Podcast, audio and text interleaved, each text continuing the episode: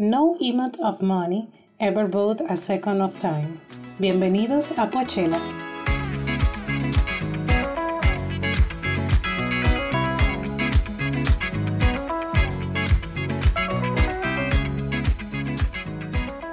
Bienvenidos a Pochela. Este es un espacio donde un grupo de amigos conversamos sobre lo que sabemos, pensamos y sentimos cuando escuchamos música, de una manera relajada, subjetiva y muy divertida. Hoy están aquí con nosotros Jorge. Hola. Chucho. ¿Qué lo que? Y una servidora Pamela Paniagua. Eh, hoy, señores, le tenemos un tema muy, muy chulo. Nosotros tuvimos el placer, nosotros tres, hace como una semana estar en, en Cultura Podcast, de Cultura Cómic, y ahí tuvimos la oportunidad de hablar un poco de, un tema del cual vamos a entrar más en profundidad hoy, eh, que es el tema de soundtracks de música de películas. Bueno, soundtracks de películas basadas en cómics.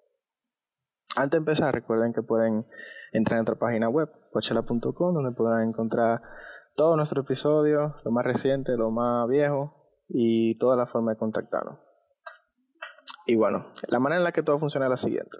Nosotros vamos a hablar un poco de la música, de, de películas que pensamos que tiene buenos soundtracks y después le vamos a dar una, una buenísima, así para que ustedes la pongan en su casa y la oigan de fondo. Bien, eh, para empezar, yo le voy a hablar un poco de aunque no, tal vez no sea la favorita de todo el mundo, pero de, del Justice League de Zack Snyder. Esa es la primera que yo elegí. Que no sé si los otros la han visto. Sí. En mm, verdad, yo le pasé por arriba. Me tiré, te lo resumo así nomás. bueno, exacto. Es que son cuatro horas. no tiene tanto tiempo. Pero bueno, eh, Zack, aunque tiene su complejo de Edge Lord, así, de película de cuatro horas, en un, radio de, un ratio de 4.3 y vaina, y, el contraste así lo baja a cero. Él hace películas heavy. Y yo, que no conozco mucho el cómic, a mí me gustó. Aunque yo entiendo que hay gente que tal vez conozca más el tema de los superhéroes y cosas así, de DC, que no le haya gustado. Pero vamos a hablar de la música que tiene, porque la música que tiene es especial primero que nada es diferente a la de a la que compuso Danny Elfman en, y Tom Holkenborg en la original, la de la versión teátrica del 2017. esta, en esta, Zack Snyder volvió a traer a Tom Holkenborg para que la completara.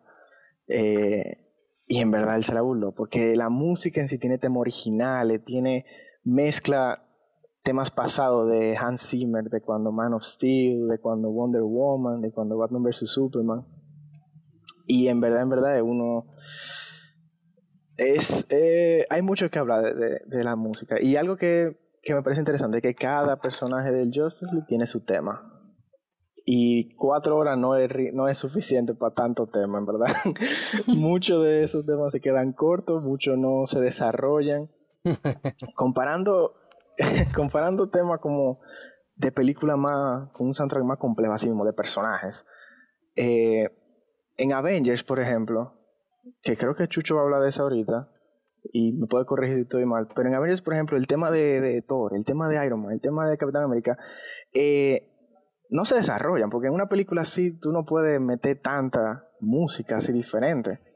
No, no. Es difícil. Exacto, entonces en esta introduciendo por primera vez el tema de Cyborg, introduciendo por primera vez el tema de Flash, la versión de Wonder Woman con el Ancient Lament ese que es la tipa gritando.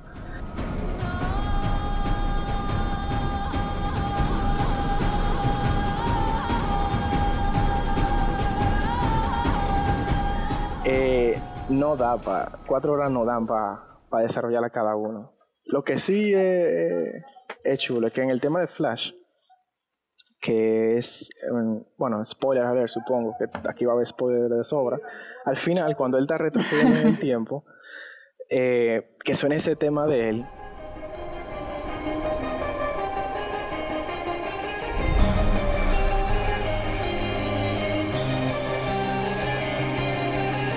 Es la primera vez que suena la película, como quien dice, y al final, faltando 20 minutos que se acabe, pum, ponen eso. Entonces, como que coño me hubiera gustado escuchar al principio. Algo sí que tiene es que en las escenas de pelea, cuando están peleando con en las en, en el bajo el agua, en, ¿cómo se llama esto? En los sewers, de, de Gotham contra Steppenwolf, hay elementos de cuando ponen la guitarra de Wonder Woman, que es la que setea el tempo de la música de pelea, el chan, chan, chan, chan, chan, chan. Esa parte que la setea esa música de Wonder Woman, porque ya como que la pelea, la pelea más fuerte. Hay elementos en los que ponen el tema de Flash,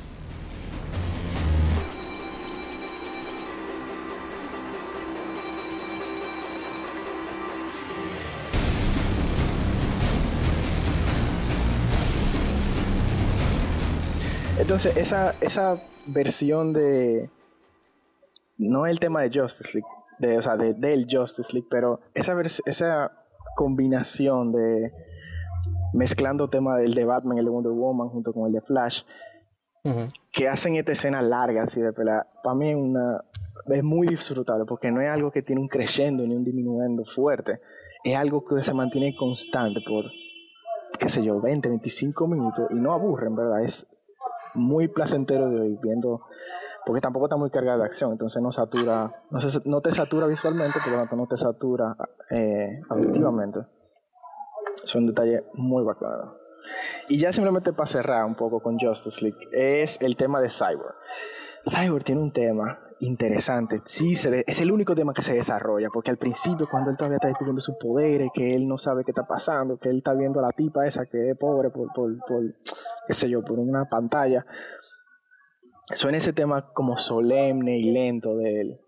Y luego al final, cuando él se conecta con los Motherboxes, suena el tema ya más orquestado y más épico.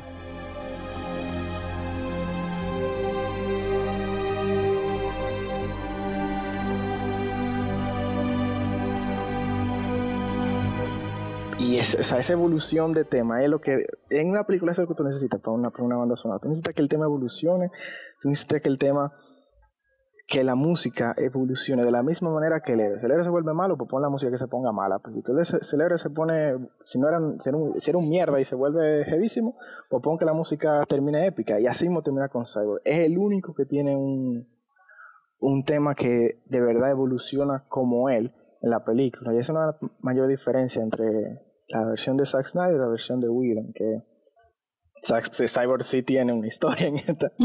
antes, él era como el, el robot del fondo.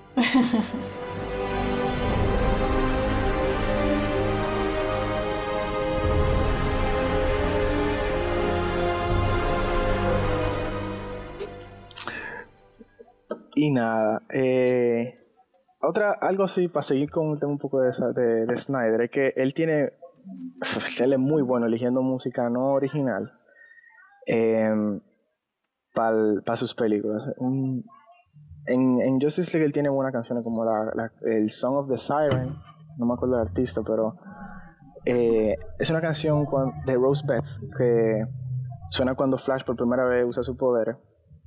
Una canción muy linda. Y muchas de las canciones así que Zack Snyder elige, que son buenas, se presentan en Watchmen otra película también muy buena. Y ahí de verdad el, el, esa, esa película creo que no tiene banda sonora original, solamente tiene banda sonora que son canciones que él elige que ya existen para la película. Mm, Algo chulo es que Doctor Manhattan, que es como que el super mega poderoso, el, el tema de él no es eh, una canción normal. eh, los temas de él son se llaman Goe y Prophecies, que son de Philip Glass.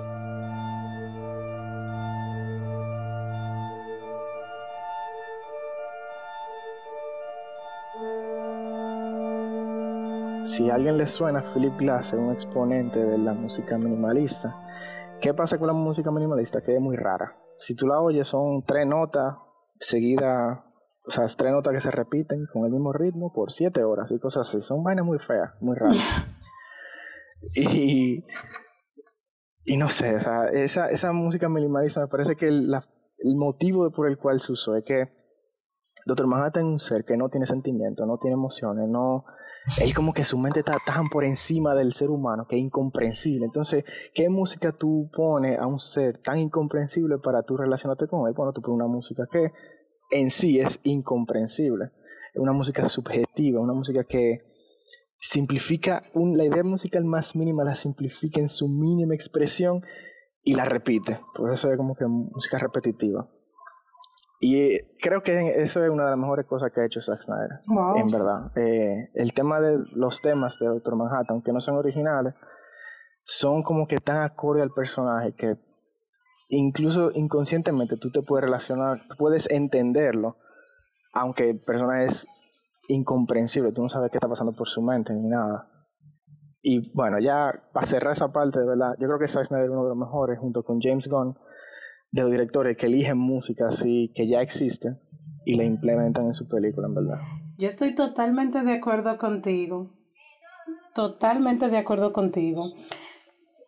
Ese que tú mencionaste, justamente, James Gunn, fue el director de las películas de Guardian of the Galaxy, volumen 1 y volumen 2. Y para mí, de verdad, esa, ese soundtrack, esas canciones que él seleccionó para esas películas son una genialidad. Eh, yo investigando ahí eh, pude encontrar varias cosas curiosas sobre ese soundtrack y es que James Gunn para hacer esa selección literalmente él se sentó a escuchar los éxitos de Billboard de los años 60 y de los años 70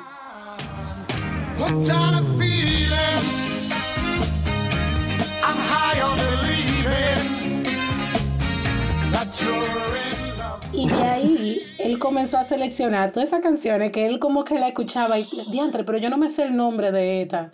Y seguía y seguía. o sea, eran canciones. Las canciones que él escogió fue básicamente canciones que uno normalmente las escuchaba, pero que no le sabía el nombre. Y esas canciones, si ustedes se fijan, o sea, es así. Por lo menos yo, la primera sensación que tuve cuando escuchaba esa música en esas películas, era eso, o sea, oye, yo he escuchado eso en algún sitio, pero yo no sé cuál es. y efectivamente logró esa sensación en todo el mundo, sin, eh, tal vez sin, sin pensarlo mucho. Otra de las cosas curiosas que yo pude encontrar es que en unas entrevistas que le hicieron a James Gunn, él afirmó que Bates escribía parte de la música primero para que él pudiera filmar al compás, en lugar de ser en el sentido inverso, que es lo normal en las películas. Eh, aparte de todo esto, también eh, hay que destacar la selección de canciones que escuchamos en el soundtrack, que son las que seleccionó eh, James Gunn, junto a las canciones que son originales de la película, que fueron las que hizo Tyler Bates, están compiladas en unos discos que los pueden encontrar en todas partes, están en YouTube, en Spotify, en todos lados.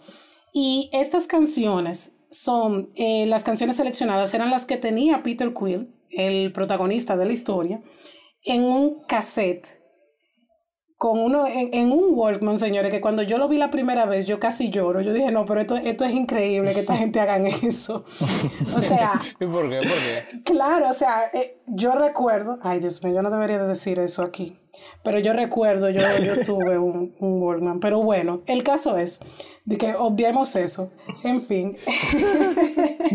el caso es que lo que él quería lograr con esta, con el hecho de que él tuviera ciertas piezas eh, que eran de la Tierra era precisamente eso, que a pesar de que Peter Quill andaba en el universo, él todavía tenía su conexión con la Tierra y él escuchaba cada rato esas canciones que fueron las que le regaló su mamá en un primer disco y en un segundo disco que fue el que le regaló cuando ella falleció, que fue el último regalo que le dio. O sea, eh, eh, él quería lograr que se sintiera esa conexión de Peter Quill con la tierra, con su casa, con su familia, esa familia que él perdió.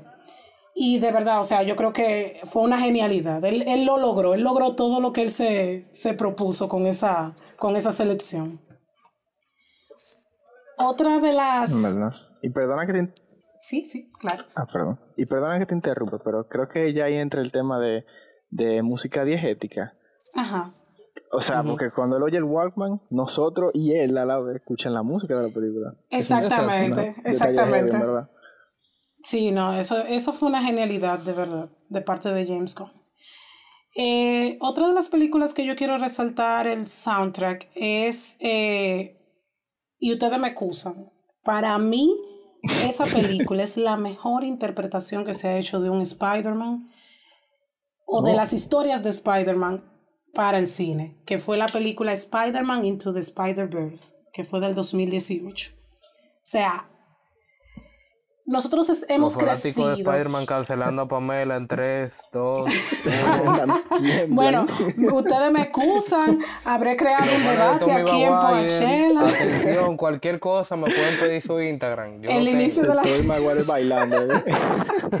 de que yo acabo de comenzar el inicio. Eh, eh, eh, he propiciado el inicio de la Tercera Guerra Mundial al decir esto, pero en verdad no me importa. Para mí esta película fue la mejor interpretación, señores. O sea, ese, ese compilado que ellos hicieron de, de, canciones originales para esta película y las, o sea, las canciones originales producidas por artistas para la película y las canciones originales que fueron el soundtrack, eh, esa música diegética que se escucha mientras va, eh, perdón, al revés, la música que se va escuchando en la película mientras va sucediendo ciertas cosas y que no precisamente eran de estos artistas. O sea, señores, eso es una genialidad también. O sea, esa selección está totalmente acorde. Eh, Daniel Pemberton, que fue el que se encargó de hacer esta, estos soundtrack, y junto a los directores de esta película, que fueron varios, porque como ustedes saben, esta película es una película animada, eh, y estuvo a cargo de Cristina Steinberg, Amy Pascal, y bueno, unas cuantas personas más, porque son un grupo realmente. Eh, ellos eh, lo que quisieron lograr con esto fue que él se sintiera que estas canciones que tenía la película fueron seleccionadas por el mismo personaje de Miles Morales, que es el personaje principal de la historia. O sea, literal las, las canciones se sentían como que era este muchachito que tenía un, un, un playlist en Spotify y todo iba sonando acorde a su vida. O sea, cada canción que iba sonando te conectaba con ese personaje, porque es que cada cosa que él hacía, tanto cuando, o sea, su vida normal, cuando él estaba en el colegio, que iba caminando por la calle, que, que tenía una discusión con, con, con alguno de los personajes que estaban ahí, o sea, cada una de esas canciones que iban sonando en cada momento, de verdad, sonaba como que él la seleccionó. Y una de las cuantas cosas que a mí me parecieron bastante curiosas de esta historia y que de verdad me llegaron al corazón fue que, primero, una, una pequeña parte de la película que da la sensación de que de verdad hay una cultura detrás de toda esa selección, porque en una escena donde Miles visita a su tío, eh, en el departamento del tío suena una canción de Notorious Big. O sea, Mm, sí, full. Suena un poquito de esa canción. no me Entonces, había percatado. Ni yo, ahora, ¿verdad? ahora yo voy a buscar la escena para verla y me imagino que tú estás escuchando este episodio también vaya a buscarla, va a poner en pausa. Sí, se va a quedar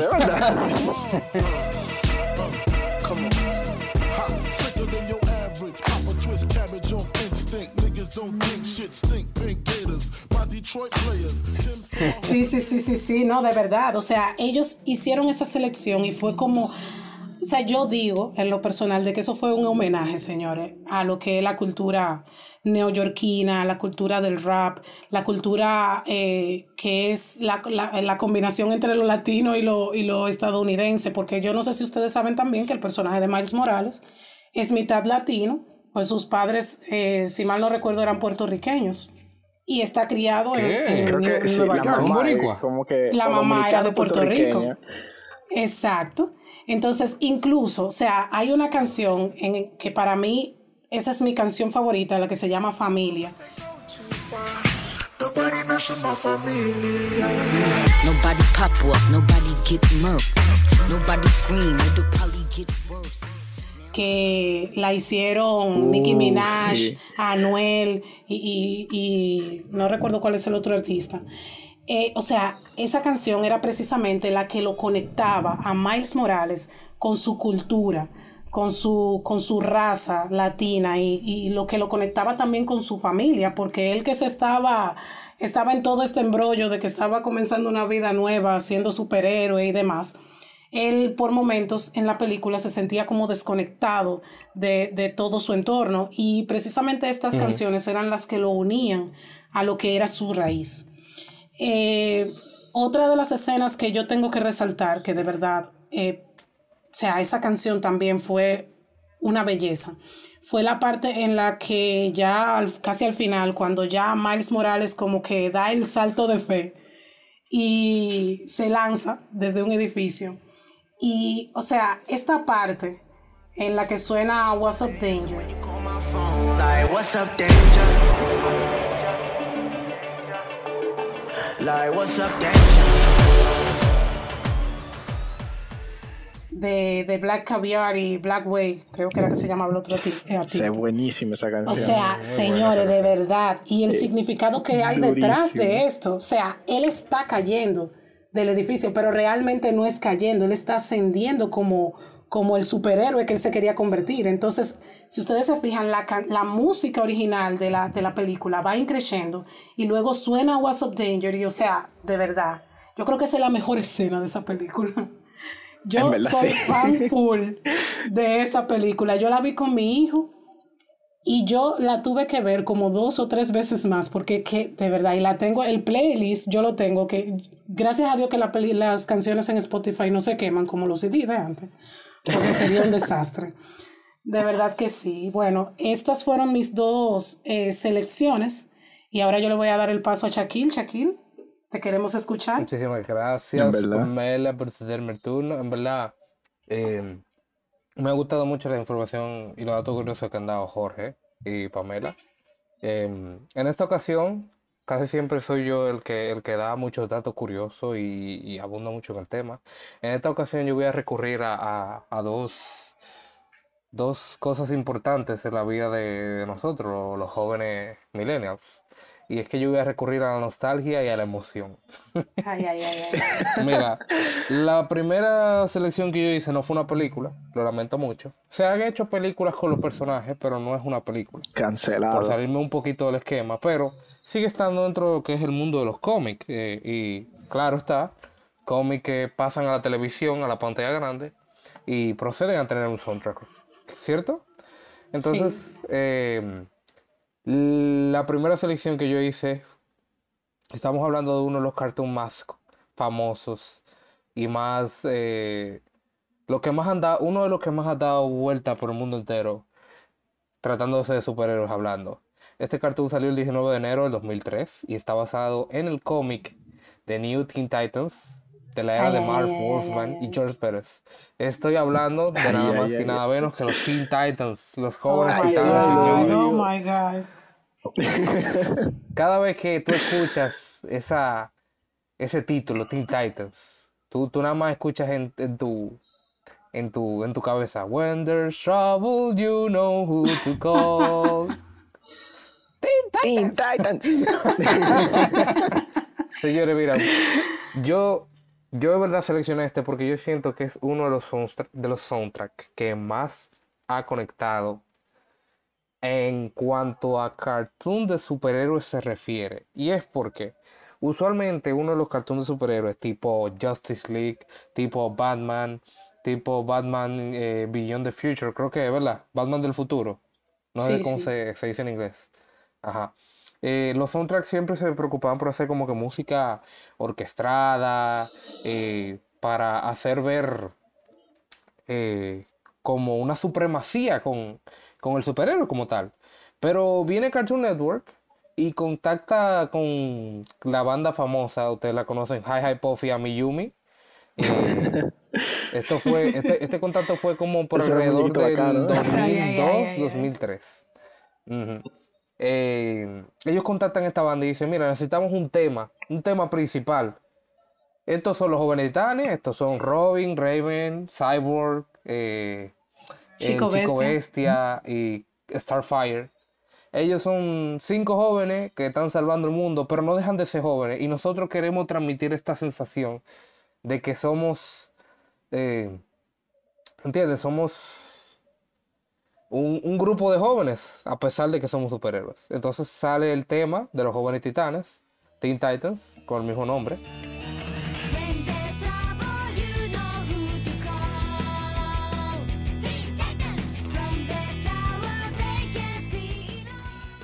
Y esto increíblemente, miren, Hi Hi Puffy a Miyumi, Jorge, Pamela, habían tenido a 1, 2, 3, 4, 5, 6, 7 álbumes. 7 álbumes. Diablo. Oh, Siete álbumes antes de sacar el tema.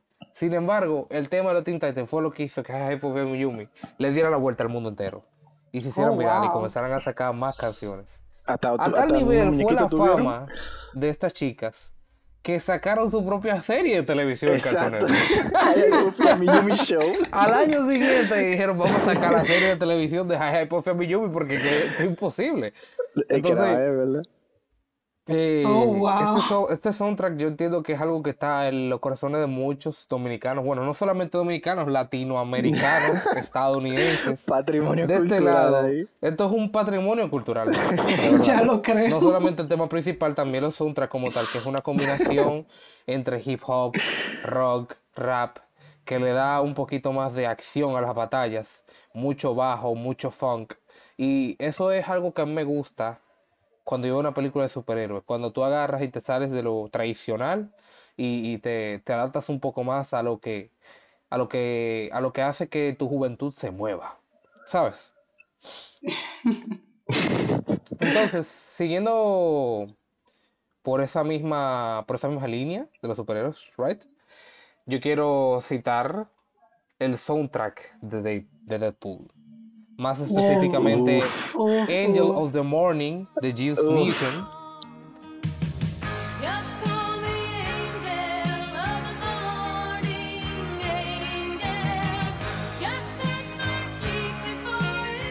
Y también Take On Me, la versión Ay, unplugged, no. señores. Ay, no, no, no. Take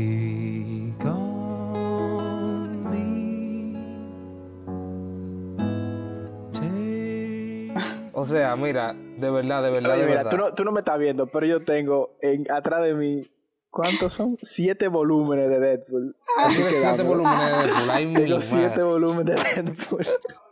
Entonces, no hay más Oh nada que hablar. Estamos hablando de uno de los cómics de la era moderna más influyentes.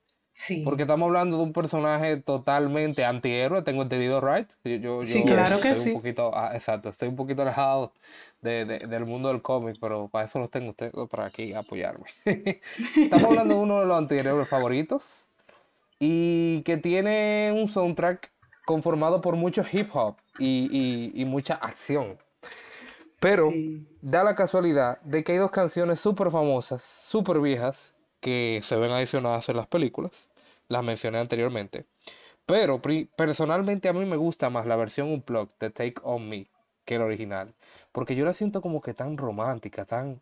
Vamos a sentarnos a beber un vino. ¿Qué te parece, Jorge?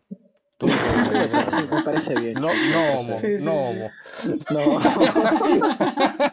Hay que decirlo siempre. Definitivamente, definitivamente hemos viajado, chicos.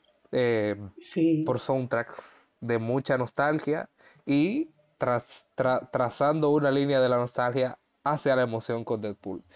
Eh, vamos a tomar una breve pausa para beber agua, para respirar y para que ustedes también puedan ir al baño. No sé si ustedes nos están escuchando en el baño o en el trabajo. No nos dejen saber, por favor, si están haciendo. Nos No, pueden no, dejar no saber en nuestra saber. página de Instagram de Pochela. Súbanlo parece story. Bien, volvemos en breve.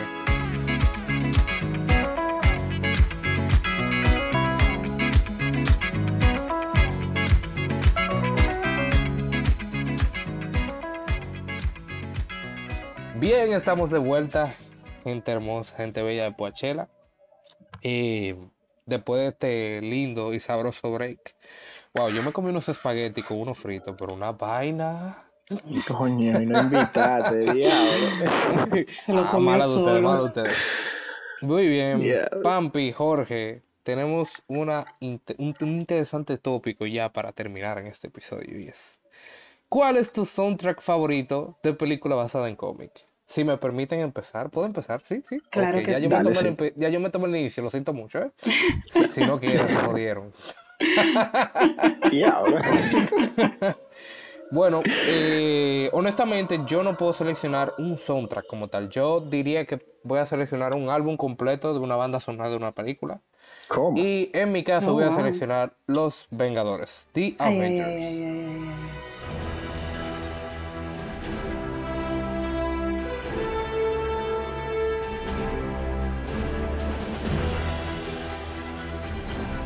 Es válido. Tremendo. ¿Por qué selecciono este soundtrack? Mira, musicalmente, musicalmente, con el poco conocimiento de música que tengo, yo diría que The Avengers es uno de los soundtracks más complejos y desafiantes que ha desarrollado Marvel en todas sus películas.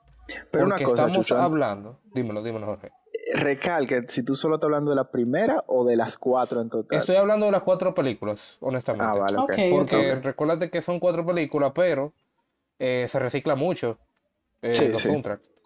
O sea, armónicamente se recicla mucho y, me- y puede que en melodías también. Y es de eso que voy a hablar, que realmente dentro de las cuatro películas se recicla, pero, pero, el reciclaje es tan profundo y tan desarrollado que estamos hablando de una combinación de las películas de Capitán América, Iron Man, Thor y las otras películas que forman parte del MCU, donde musicalmente la combinación explota en lo que es el tema principal de los Avengers. Uf. De verdad, o sea, es algo que tú, o sea, si tú agarras Pamela y te pones a escuchar el soundtrack de Iron Man y después te escuchas el soundtrack de Thor y después te escuchas el Sí. soundtrack de Capitán América y vuelves a escuchar el tema principal de los Avengers, tú vas a encontrar muchísimas eh, referencias tanto armónicas Sí. como melódicas, tanto en el leitmotiv como en el tema principal. Eh, yo quisiera aprovechar ahora, Jorge, si tú pudieras abrir un paréntesis. eh, creo que ya lo habíamos hablado en el episodio de los soundtracks, pero si tú pudieras hacer un paréntesis como de los tipos de soundtrack, está el leitmotiv, el otro que tú mencionaste, ¿cuál era? Eh, o sea, sí, eh, en un soundtrack, en un tema de, ujú. de- de una película de una persona, eh, hay lo que se llama un leitmotiv y el tema en general. Eh, son cosas diferentes, es importante recalcar. El tema, por ejemplo, qué sé yo, la marcha imperial, por ejemplo, de, de- de Star Wars. El ta ta ta ta ta ta ta ta ta ta esa es la marcha imperial. El leitmotiv, pero del lado oscuro, así de la fuerza de Darth Vader, de Anakin, es, son las, qué sé yo, siete primeras notas que son pam, pam, param, pam, param, pam, param, y ya. Mm, Entonces, tú tienes el tema de la marcha imperial, que es el tema completo, los, el leitmotiv eh, repetido, uno estaba más hacia arriba, después invertido y cosas así. Y luego Exacto. tú tienes el, el leitmotiv.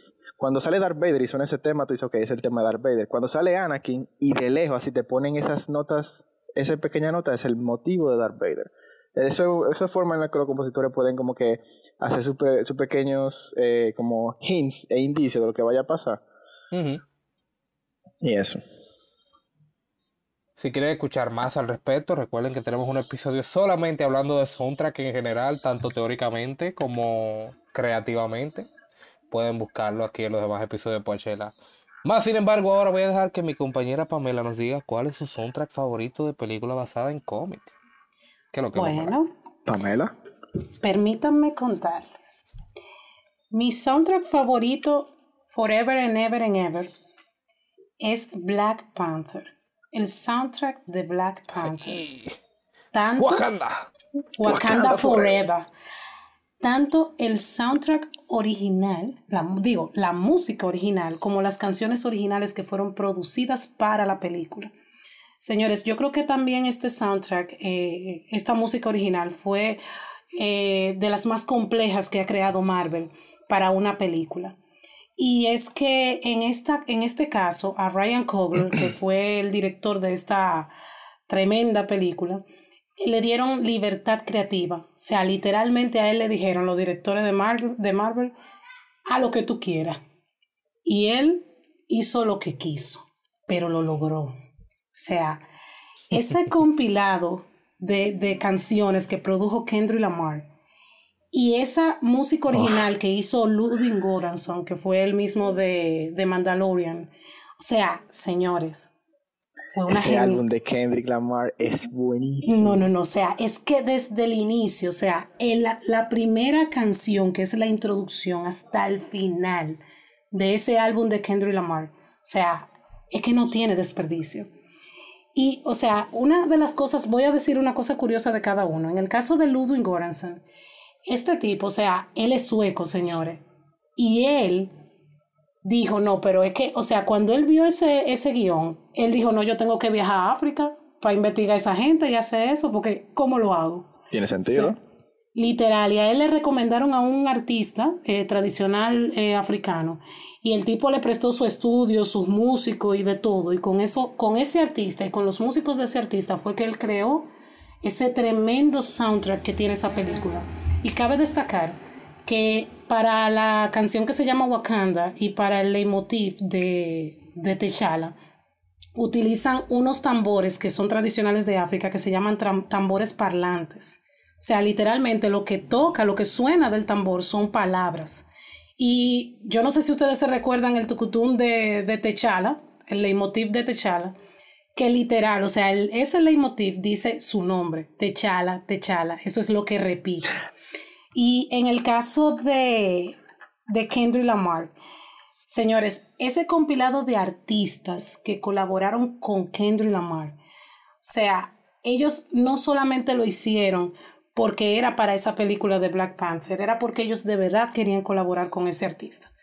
Y, o sea, si ustedes se fijan, cada canción que él hizo eh, tiene la, la, la, la, la curiosidad de que habla sobre la película, pero a la vez habla sobre la sociedad, habla tal vez sobre su vida, eh, habla sobre muchas cosas, porque esta película en general tiene un trasfondo cultural muy interesante, muy profundo, que de verdad yo les invito a que investiguen sobre esa película de Marvel, que de verdad esa, esa película es una de las mejores películas que Marvel ha podido producir. Y bueno, ya con esto le voy a 100% dar, le voy a dar el paso. Espérate, antes de seguir, Ajá. yo necesito que tú me repitas algo, que estoy ahora mismo como que flip. Loco.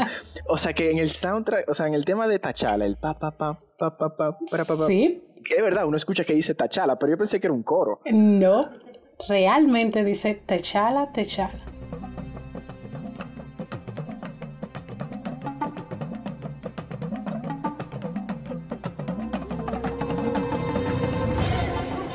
Eso es Los eh, tambores, los tambores parlantes. O sea, es que cuando yo estaba investigando esto, señores, yo, yo se me voló la mente de verdad. O sea, ese hombre que es sueco logró hacer ese tremendo tema para esa película con ese con esos tambores parlantes y con esos artistas que cabe destacar que ahí está la voz de un artista tradicional eh, africano que se llama Baba Mal que él lo escuchó en una fiesta haciendo una introducción a una canción, porque dicho sea de paso, Goranson se fue de gira con Baba Mal para poder hacer el soundtrack de la película. Ah, pero bien. Literal. Oye, Y lo escuchó en un concierto haciendo una introducción de, de- de su concierto, de una de sus presentaciones. Y a él les- le encantó tanto que él dijo, no, es que yo tengo que poner la voz de ese tipo en el tema principal de la película. Y yo no sé si ustedes recuerdan la escena donde está entrando Techala, Okoye y Nakia, después de que Techala rescata a Nakia, la primera escena que ellos van en el, en el, en el avioncito, que no me recuerdo cómo se llama. Eh, ese sonido que suena, esa voz que suena, es la voz de Baba Mal, que fue quien le ayudó a Goranson a hacer ese soundtrack. O sea, señora, investiguen esa película, eso es mucho con demasiado, de verdad.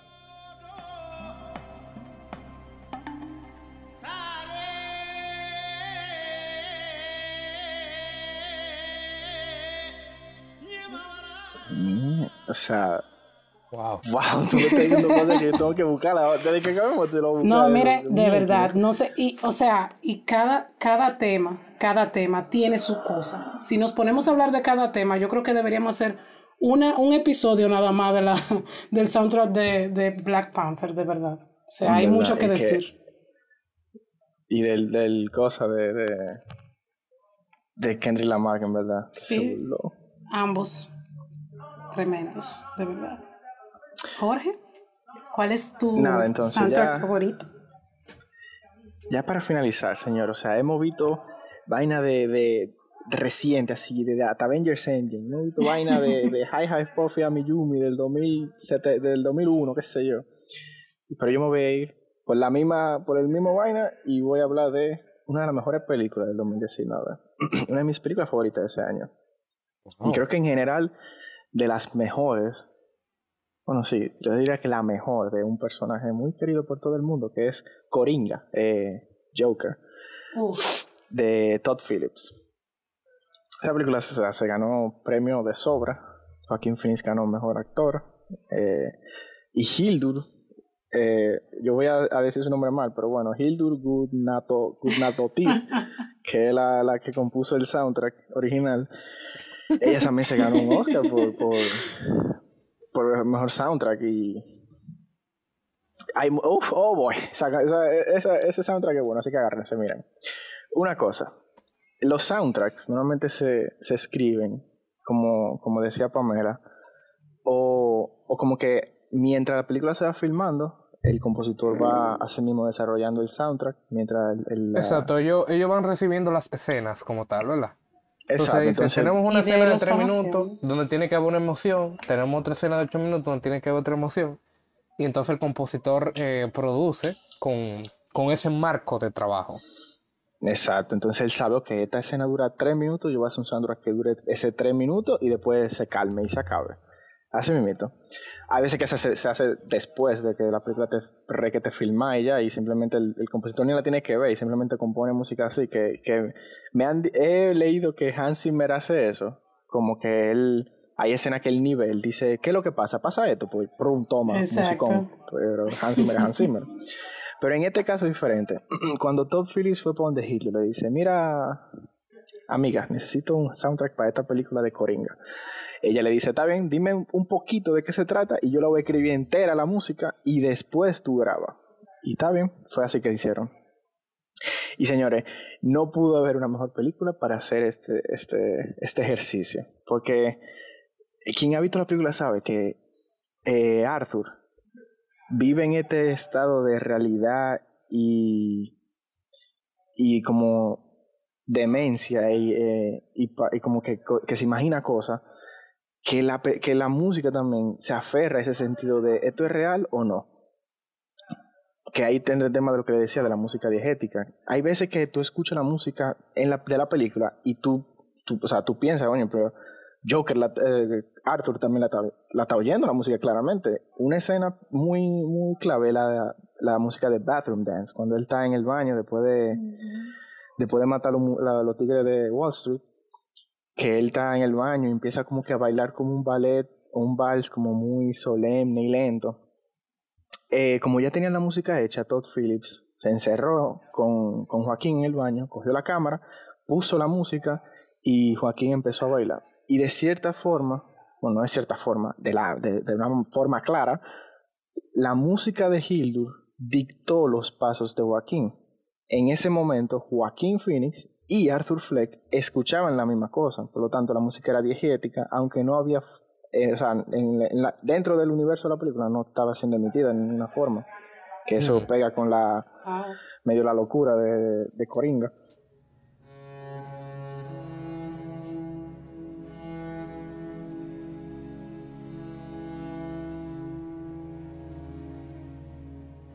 Y así mismo con la escena de Call Me Joker, de cuando él se, al, al final, spoiler supongo, que cuando él mata al pana en el show y, y, está en la calle, se sube en el carro y se pinta la sonrisa con la sangre. Esa escena de Call Me Joker también, que él empieza a, a hacer ese pequeño baile de él.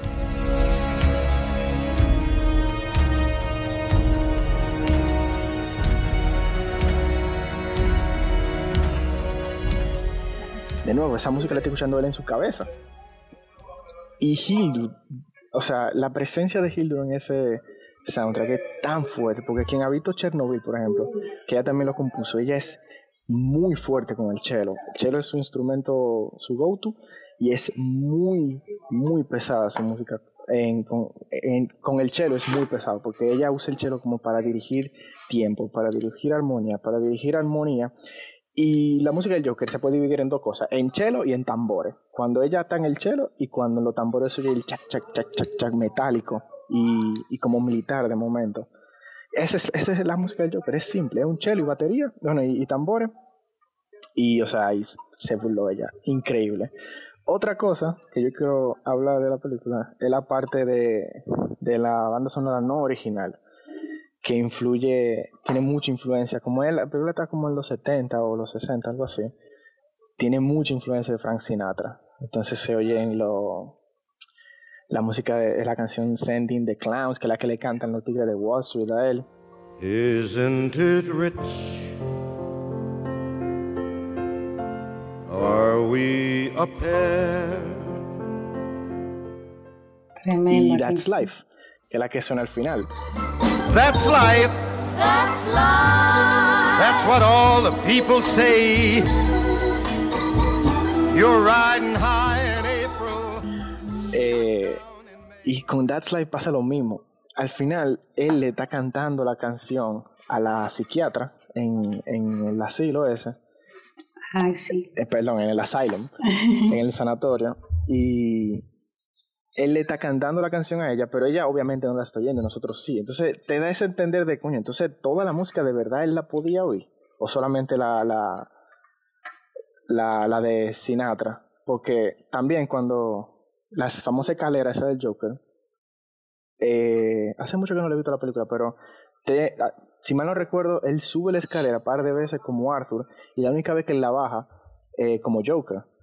Y cuando la baja suena la como el Rock and Roll Take Two, creo que se llama.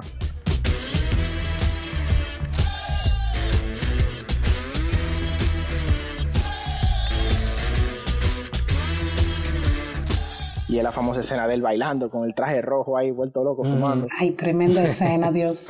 De nuevo, música que él está escuchando. Y entonces, ese, esa historia de, de esa incógnita que te deja al final la película, de que si todo lo que pasó en verdad pasó o simplemente él se lo imaginó, porque también al final en el sanatorio es la única vez que se oye su risa de verdad normal, no la forzada que él tiene impulsiva.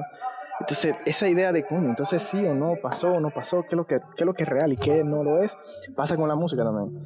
De cierta forma, la música es real en la película y a la vez no lo es, que es como toda música normal, que no debería ser real en la película, pero la de- esta sí, esta sí existe en, en el mundo porque existe en la cabeza del Joker. Y o sea, ese como, esos, esos layers que tiene la música y la historia y la música y la historia es, es mind blown, así. A mí me dejó loco cuando yo, cuando yo la vi, en verdad.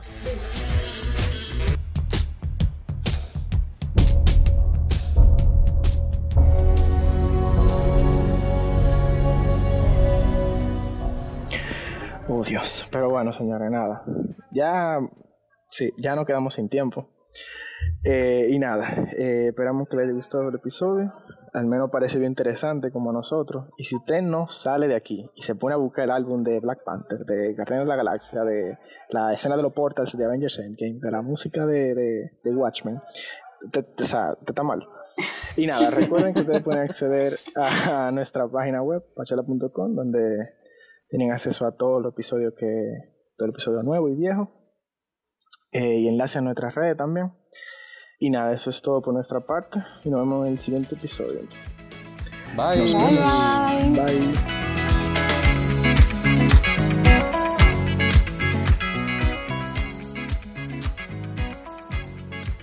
Gracias por escuchar este episodio. Esperamos que te haya gustado. Recuerda que tú también eres parte de Poachella y que queremos saber tus gustos, opiniones y comentarios. Así que entra a nuestra página web poachella.com y únete a nuestra comunidad online de amantes de la música. Ahí también podrás encontrar todos nuestros episodios y nuestros contactos. Muchísimas gracias y nos vemos en la próxima edición de Poachella.